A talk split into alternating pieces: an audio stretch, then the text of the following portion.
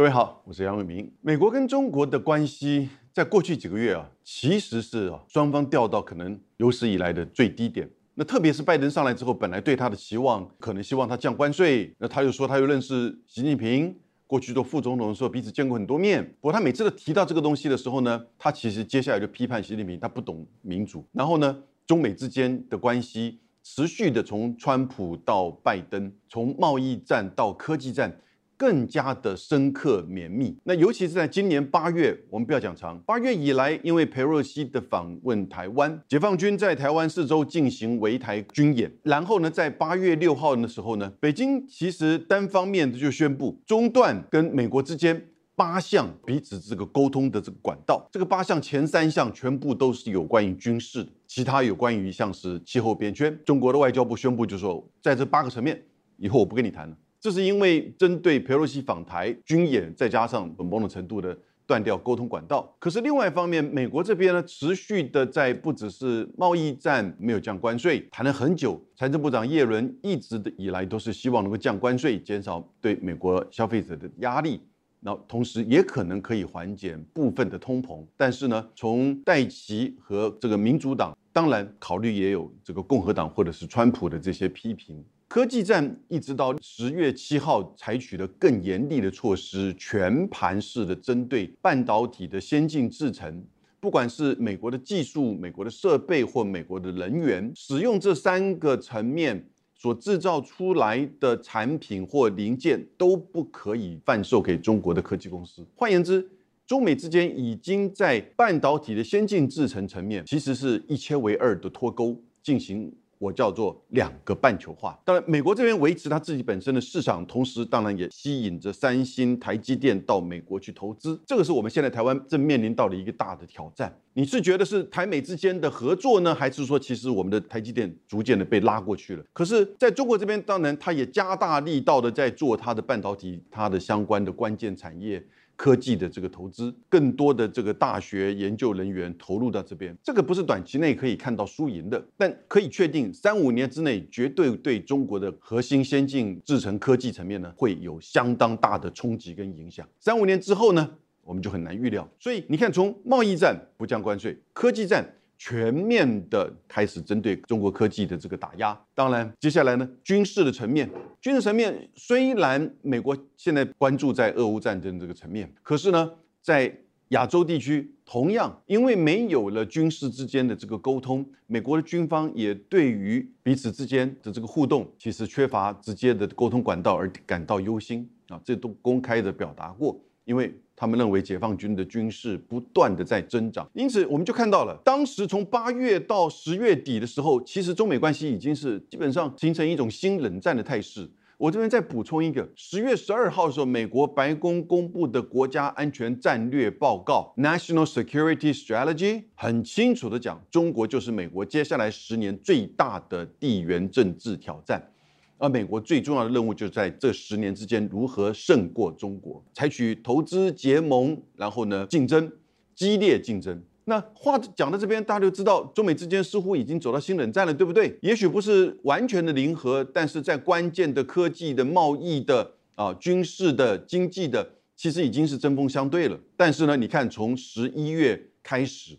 尤其是从习拜会开始到现在，以及接下来这几个礼拜，似乎中美这关系好像一下子急转弯了。Twenty Seven 在埃及的这个气候变迁大会，美国气候变迁的特使凯利就和中国大陆气候变迁的这个主要也是特使啊谢振华就见面。那这个当然也是好长一段时间彼此的见面会商啊，没有具体的结果。但是呢，不要忘记我们刚刚提到八月份的八项的中断的沟通管道当中。最重要其中一项之一就是这个气候变迁。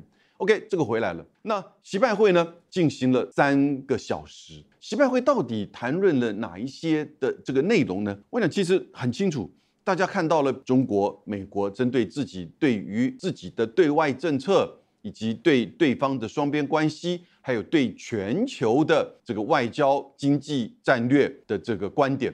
各自做了这个陈述，然后呢，再针对一些特定的相互有交集，甚至有针对的议题，采取发言跟讨论。那中间当然最关键的就是台湾议题了，还有军事的，还有气候变迁的，还有就是俄乌战争。因此，我们看到美国跟中国特别谈到彼此之间关系的时候，哈，谈到了什么东西呢？比如说，美国说对于这个冷战，美国不希望发动新冷战，美国不希望中美之间产生任何的这个冲突。习近平也说。希望能够维持和平的互动、和平的环境。中国不称霸，也不会寻求扩张。这个其实从习近平在二十大谈的内容，然后到拜习会当中呢，都不断的这样重复。彼此有一点在各自把这个自己的立场讲清楚之后呢，然后开始在做所谓的分歧的管控。真能管控吗？我们看一下他们谈的这个比较具体的这个议题的内容哈。推动所谓的中美关系重回健康稳定的发展轨迹。那中国说无意挑战和取代美国，这个在西方的政治精英，尤其是美国东岸的政治精英，其实是最在意的。因为在他们的学习跟成长过程当中，过去西方的历史的四百年，其实就是一个霸权的兴衰，一个世纪一个霸权，然后呢会发生一场大战来改变一个霸权。但是那个是在没有核子战争、没有核子武器。的这个前提下，到了冷战之后呢，其实美国跟苏联没有真正发生直接的战争，因为都担心可能会提升为核武战争。那你看最近的俄乌战争就很清楚，美国和北约一兵一卒都不敢进入到乌克兰境内。最近发生的就是在波兰境内被两颗导弹误炸，造成两两个人死亡。那几乎是在大概。不到半天的时间，远在印尼开集团底的拜登第一时间发表说，他不认为是俄罗斯的导弹，他把它很清楚的后来定调成为是乌克兰的反飞弹系统的导弹的误射。不管是真是假，也就是说，你可以了解到，美国很担心任何一个单一的事件意外，即使是意外，会造成就是说情势的升高，变成美国跟俄罗斯的之间的冲突，北约跟俄罗斯的直接的冲突，都可能会导致。核武战争，我想中国跟美国也是一样。虽然你说，哎，他们两个这个在核子弹头的数量是不一样，那个数量真的差很多。可是三百五十枚的核子弹头，这是美国认为中国现在有拥有的，可是同时也拥有三位一体的核打击能力。同时不要忘记，中国跟俄罗斯某种程度在这几年，特别在战略合作上，呃，非常的强化。所以我想，双方都认为在军事层面上，哈，可能不能够直接发生战争。可是美国还是很深深的忌惮的，就是北京是要来挑战、取代美国，成为下一个霸权。不管这个命题是真是假，那但是呢，它所呈现出来美国的对中政策，几乎是在这个命题的轴心开始就是延伸出来的。可是中国也不断的说，哎，他说我无意要挑战取代美国，但这就是信心跟彼此互信的问题哈。中美之间现在的彼此的互信是非常的低落的。那中美各自取得成功，对彼此的是机遇而非挑战，这是他们两个人在彼此之间各自谈的内容哈。宽广的地球容得下中美各自的发展，共同繁荣。哎，这个很有趣味。在二零一二年，习近平第一次去美国访问，他那个时候是副主席哈。我说当上副主席之后，那去美国访问的时候，见到那个时候的副总统拜登，他就跟拜登说：宽广的太平洋容得下中美两。二零一三年，他做了主席之后，接了大位之后呢？他再到加州访问的时候，见到那个时候总统奥巴马，宽广的太平洋容得下中美两国。二零一七年还记得吗？他到美国访问的时候和川普见面，又是太平洋。而今天二零二二年，他说宽广的地球。这边要提醒大家，我的解读这个真的是有很深刻的意涵呢。这个说法从三次谈到太平洋，这一次变成宽广的地球。第一个代表的是他还是强调说，我不是要来取代你的，我们是可以有共同的发展跟机遇的。所以可以和平共处，不管是在太平洋还是在地球。但是呢，另外一个层面代表什么？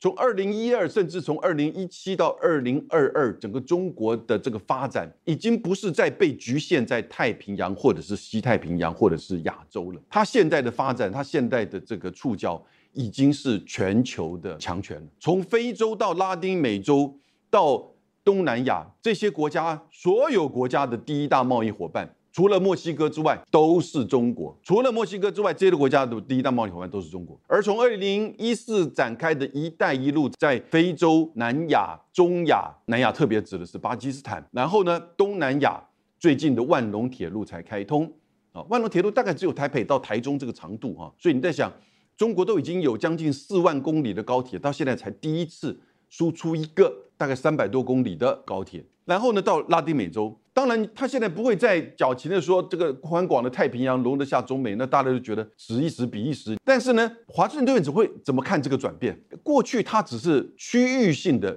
这个强权，它现在是全球的强权。只是在短短的二零一七年，他还讲太平洋，到了二零二二年，差别五年，他就在讲地球。我推测华盛顿这边的这种认知改变的速度多快呀！不是说话语的改变。而是中国在对全球的这种影响力的增长上，你不要忘记中间还有这个疫情的因素，还有美国的贸易战、科技战这个因素。即使是如此，但中国的这整个不管是经济发展、科技以及基建的这个影响力，还有外交的影响力，已经开始都在全球。所以，当宽广的地球这个概念出来的时候呢，我觉得北京还是重点是说，我们可以和平共处。但美国的想法一定是，你看，果然越来越强大。那是不是真的如外界这些各个国家的经济研究所所预测，到二零三零年前后，中国就会取代美国成为世界第一大经济体呢？想想看，在二零一零年的时候，中国取代日本成为世界第二大经济体的时候，它那个时候的 GDP 的总量只有五兆美金，哎，而去年已经高达到将近十七点七兆，已经是日本的三倍了。短短的十二年，其实在二零二零年，中国已经达到十五兆。所以短短的十年，中国一下子不只是超越当时 number two 的日本，十年之后，它成为它的三倍。当然，这个话不能直接的这样子的做推论，我们都理解。可是，在华盛顿圈的这些媒体、政治人物，他们的这种焦虑感其实是很深刻，我们一定要有所理解啊。因此，但不管怎么样哈，刚刚解释的这一段就告诉各位说，其实，在华盛顿的这些政治、商业这个媒体精英呢。对于中国的崛起是深怀这个戒惧的。虽然眼前我们看到习拜会之后有这样子的一个缓和的趋势是没有错，有缓和了。习拜会我们看到很清楚，它就是这个分歧管控。但是呢，中美之间是竞争了，是对抗了。但是呢，我们相互在斗，斗而不破，不要破局了，不要真的产生冲突了。那不管是对美国、对中国，或者是对这个世界和平都不好。可是真能做得到吗？哎，我们看看他接下来他又累积了哈，那。叶伦和中国人民银行的行长易纲两个人见面，也谈到了这个金融财政。我不知道是不是有谈到说，哎，你多买我一点国债好不好？因为美国美国的国债现在没有人买了，怎么办呢？日本也不买，中国也不买，这样的一个情况，反而会倒过来影响到美国的经济，跟他现在还是不断在升息的这个问这个通膨问题，所以。这些问题也的的确确，哎，回复到双方的这个高层来对话。那最近一个就是在这个礼拜，也就是十一月二十二号，美国跟中国的两个国防部长 Austin 和魏凤和两个人在柬埔寨的东协扩大国防部长会议当中，哎，不只是共同去参加这国防部长会议，多边的，同时呢，两个人也举行对话。两个人对话，第一个有一点像是重复习。拜会的这个内容哈，双方还是各自把这个正式摆开。哎呀，我这边这个台湾问题，哎，是我核心中的核心。那奥斯汀说台湾问题，对？反对任何单方面改变现状。有点大家好像把这个话念完，哎，我们再进行下一步。然后呢，同意中美之间的军事要增加对话。我看到这个会议结束之后，美国这个国防部长奥斯汀马上在推特，他就写了一则，他写说：“我刚才和中华人民共和国国防部长魏凤和将军举行会谈。”谈论两国的国防关系，以及共同对于全球和区域军事事务的意见，就这样一个。那推特又不能写太长哈。然后呢，大概隔了不到两个小时，印尼的国防部长也做了这样的一个推特。哎，为什么印尼他们不是在柬埔寨开会吗？因为这一次的这个集团体的主导是印尼。我觉得集团体的过程当中，那你看那个他的总统佐科威，其实这个穿梭各国。也到了乌克兰，也到了就是莫斯科，也去了北京，也去了华盛顿，然后呢，就分别邀请。最重要就是中美之间，他的邀请确认习拜会能够在集团体的时候举行，我觉得是一次算是一个很成功的这个外交活动。那过程当中，当然也就谈到了，是不是在隔几天之后，在柬埔寨举行的东协扩大防长会议呢？中美两国的国防部长也同时出席。上一次他们共同出席是在新加坡的香格里拉会议。哦，两个人那个时候话讲得很呛哎，但是这一次你就看到，除了只是把习近平跟拜登的这个会议把它重念一遍，特别有关于台湾问题之外，彼此的这个氛围还不错，所以才会有印尼的国防部长在推特上也写了这一段话。刚才我们看到了中美之间方长会议，我们希望他们能够顺利举行等等之类。哎，其实就显现出区域国家非常重视中美之间的关系的演变，走向和缓，尤其是军事议题的相互的沟通管道的建立，对区域国家是很重要的。大家都知道，不可能走向和解，和解类似像是比如说和平共处 （coexistence），但是呢，这是不太可能短期之内中美能够走向这样子的这个这个阶段。可是呢？和缓，也就是把这个冲突跟对抗啊，完全没有任何沟通管道的情况之下的这个中美关系呢，恢复到至少不是以冲突为唯一的导向，而是在相互激烈竞争的同时，还是有这种管道架构来避免它可能意外事件或可能怎么样的这个冲突变成扩大。你想想看，如果是在波兰的两个导弹，如果发生在台湾、发生在东南亚、发生在印度，这个事件很可能就一下子会变得很难以预料，会发展到什么方向？因为在俄乌战争当中，其实美俄之间的那个紧绷的关系，因为他们各自都超过五千颗核子弹头，非常的谨慎，而且他们也有他们的这个管道。毕竟美国不算是真正的参战嘛。可是呢，如果台海之间，在东南亚或印度，在亚洲发生这样子的一种误判或冲突的话，它的这种快速提升的可能性是难以想象的。而如果中美之间没有应该有像过去一样这个管道，但这不要误会哈，这不是和解，这也不是真正的从此走向中美的所谓的共同管理。然后呢，他们之间的分歧彼此展现在哈，我们就进行商业的、贸易的、科技的这个竞争。No，我觉得中美之间的这个冲突还是会有一波一波。的负面的冲击而来，尤其是你看，马上一月三号的中午十二点，这什么时间？就是美国的新国会的就任的时间。美国新的众议院这次会由共和党所主导，Nancy Pelosi 他已经辞去了议长，那新的议长预料是共和党的麦卡锡。各位，在七月份，当 Nancy Pelosi 说要来的时候，拜登、朱立文跟美国的媒体，包含《纽约时报》跟这个《华盛顿邮报》。都反对，就明显的用反对的这个字眼哦，而且公开的讲出来了。但因为因为 Pelosi 其实一直很坚持要到台湾来嘛哈，所以只是把这个讯息表现出来，美国的行政部门。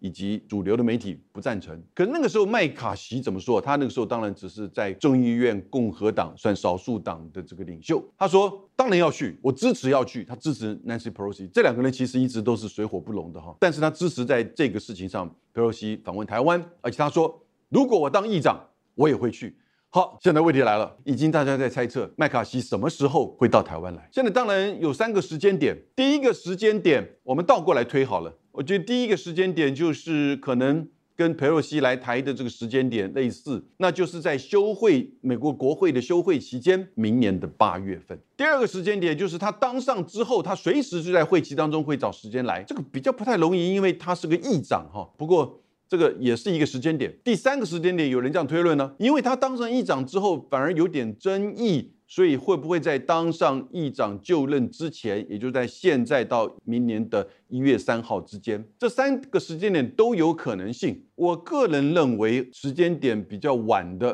八月份，这个是最有可能的，因为会期当中，同时也不要忘记，因为台湾明年的总统大选，麦卡锡到台湾来，也一定会挑台湾议题对美国有利或对他认为有利的这个时间点啊，所以。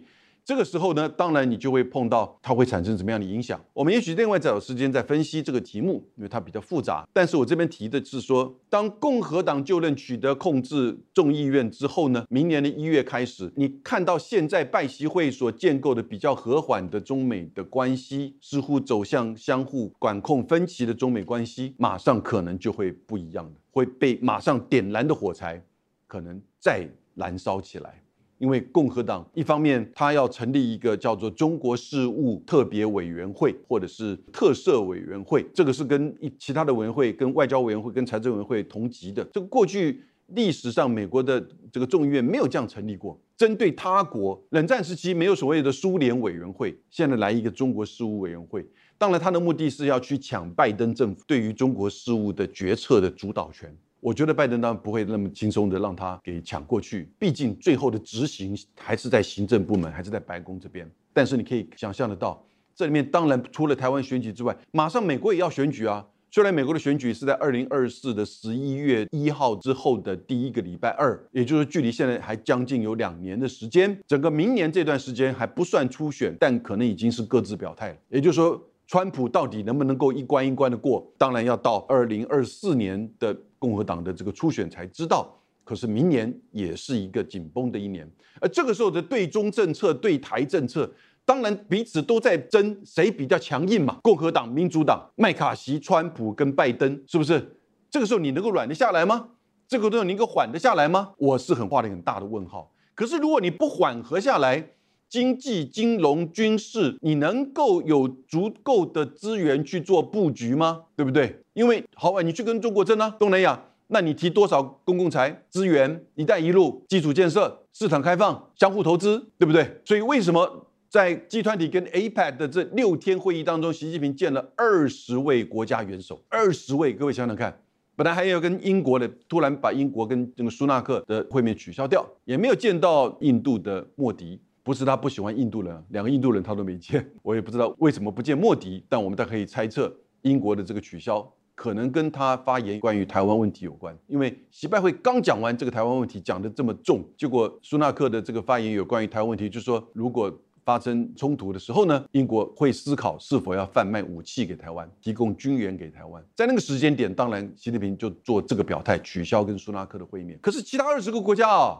哇，每个人基本上其实我觉得不能说抱大腿了哈，非常的重视，尤其主要谈的大概都是经济。贸易的合作里面包含法国，当然德国的消资之前都见过了，欧洲、荷兰、意大利这些国家，连加拿大都被拉到旁边去。虽然发生了一些这个插曲，但是呢，我是觉得。